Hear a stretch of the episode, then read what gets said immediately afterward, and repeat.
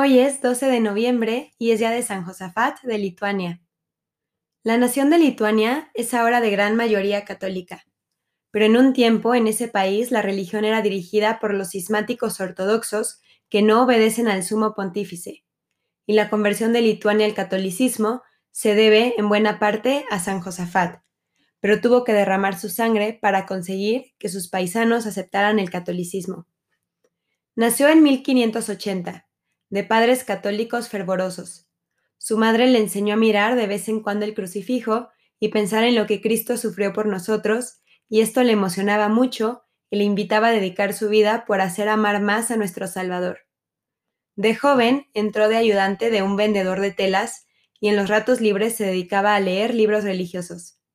Esto le disgustaba mucho al principio al dueño del almacén, pero después Viendo que el joven se dedicaba con tanto esmero a los oficios que tenía que hacer, se dio cuenta de que las lecturas piadosas lo llevaban a ser más bueno y mejor cumplidor de su deber. Y tanto se encariñó aquel negociante con Josafat que le hizo dos ofertas, permitirle casarse con su hija y dejarlo como heredero de todos sus bienes. El joven le agradeció sus ofrecimientos, pero le dijo que había determinado conseguir más bien otra herencia, el cielo eterno, y que para ello se iba a dedicar a la vida religiosa.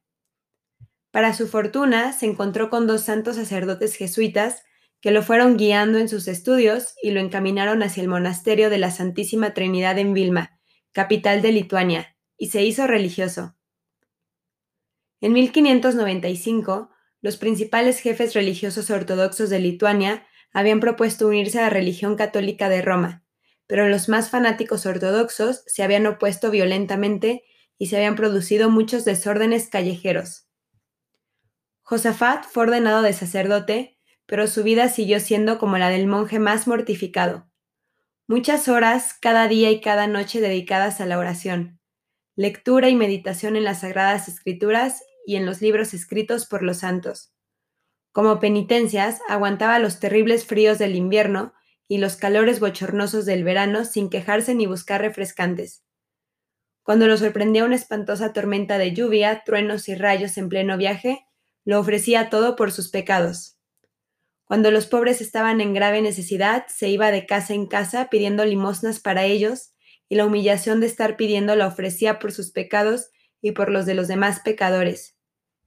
Pero su especial mortificación era soportar a las personas ásperas e incomprensivas, sin demostrar jamás disgusto ni resentimiento. Fue nombrado superior del monasterio en Vilma, pero varios de los monjes que allí vivían eran ortodoxos y antirromanos. Con gran paciencia, mucha prudencia y caridad llena de finura y de santa diplomacia, se los fue ganando a todos. Ellos se dieron cuenta de que Josafat tenía el don de consejo y le iban a consultar sus problemas e inquietudes y sus respuestas los dejaban muy consolados y llenos de paz. Con sus sabias conferencias los fue convenciendo poco a poco de que la verdadera iglesia es la católica y que el sucesor de San Pedro es el sumo pontífice y que a él hay que obedecer. Con razón los enemigos de la religión lo llamaban ladrón de almas. Como jefe de los monasterios tenía el deber de visitar las casas que pertenecían a la religión. Una vez fue a visitar oficialmente una casa donde vivían unos 200 hombres que decían que se dedicaban a la religión pero que en verdad no llevaban una vida demasiado santa. El jefe de esa casa salió furioso a recibirlo con unos perros bravísimos, anunciándole que si se atrevía a entrar allí sería destrozado por esas fieras. Pero el santo no se acobardó. Les habló de buenas maneras y los logró apaciguar.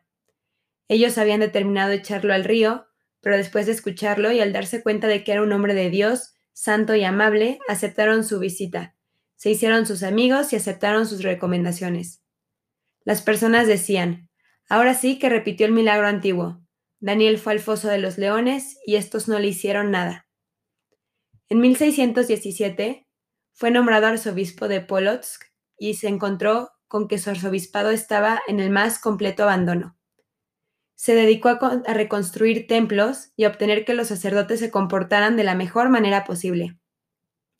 Visitó una por una todas las parroquias, redactó un catecismo y lo hizo circular y aprender por todas partes. Dedicaba sus tiempos libres a atender a los pobres e instruir a los ignorantes.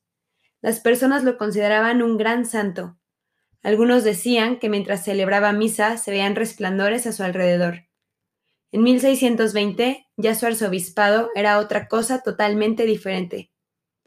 Pero sucedió que un tal Melesio se hizo proclamar de arzobispo en vez de Josafat, mientras el santo visitaba Polonia, y algunos revoltosos empezaron a recorrer los pueblos atizando una revuelta contra el santo, diciendo que no querían obedecer al Papa de Roma.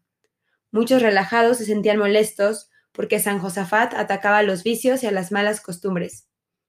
En 1623, sabiendo que la ciudad de Vietsk era la más rebelde y contraria a él, dispuso ir a visitarla para tratar de hacer las paces con ellos. Sus amigos le rogaban que no fuera y varios le propusieron que llevara una escolta militar. Él no admitió esto y exclamó, Si Dios me juzga digno de morir mártir, no temo morir. Y el recibimiento fue feroz. Cuando un tumulto de gente agresiva lo rodeó insultándolo, él les dijo, Sé que ustedes quieren matarme y que me atacan por todas partes, en las calles, en los puentes, en los caminos, en la plaza central, en todas partes me han insultado. Yo no he venido en son de guerra, sino como pastor de las ovejas, buscando el bien de las almas pero me considero verdaderamente feliz de poder dar la vida por el bien de todos ustedes. Sé que estoy a punto de morir y ofrezco mi sacrificio por la unión de todas las iglesias bajo la dirección del sumo pontífice. Los enemigos se propusieron poner una trampa al santo para poderlo matar. Le enviaron un individuo que todos los días llegaba a su casa mañana y tarde a insultarlo. Al fin uno de los secretarios del arzobispo detuvo al insultante para que no faltara más al respeto al prelado y esta era la señal que los asesinos buscaban. Inmediatamente dieron voz de alarma en toda la ciudad, reunieron al tumulto de personas y se lanzaron a despedazar a todos los ayudantes de San Josafat. Cuando él vio que iban a linchar a sus colaboradores, salió al patio y gritó a los atacantes Por favor, hijos míos, no golpeen a mis ayudantes, que ellos no tienen la culpa de nada. Aquí estoy yo para sufrir en vez de ellos. Al oír esto, los jefes de la, de la sedición gritaron, Que muera el amigo del Papa, y se lanzaron contra él. Le atravesaron un lanzazo, le pegaron un balazo y arrastraron su cuerpo por las calles de la ciudad y lo echaron al río. Era el 12 de noviembre de 1623. Meses después, los verdugos se convirtieron a la fe católica y pidieron perdón de su terrible crimen. El Papa ha declarado a San Josafat patrono de los que trabajan por la unión de los cristianos. Que como San Josafat vivamos anunciando a Jesucristo, buscando la unión y que nunca tengamos miedo de proclamar la fe verdadera. Amén. San Josafat de Lituania, ruega por nosotros.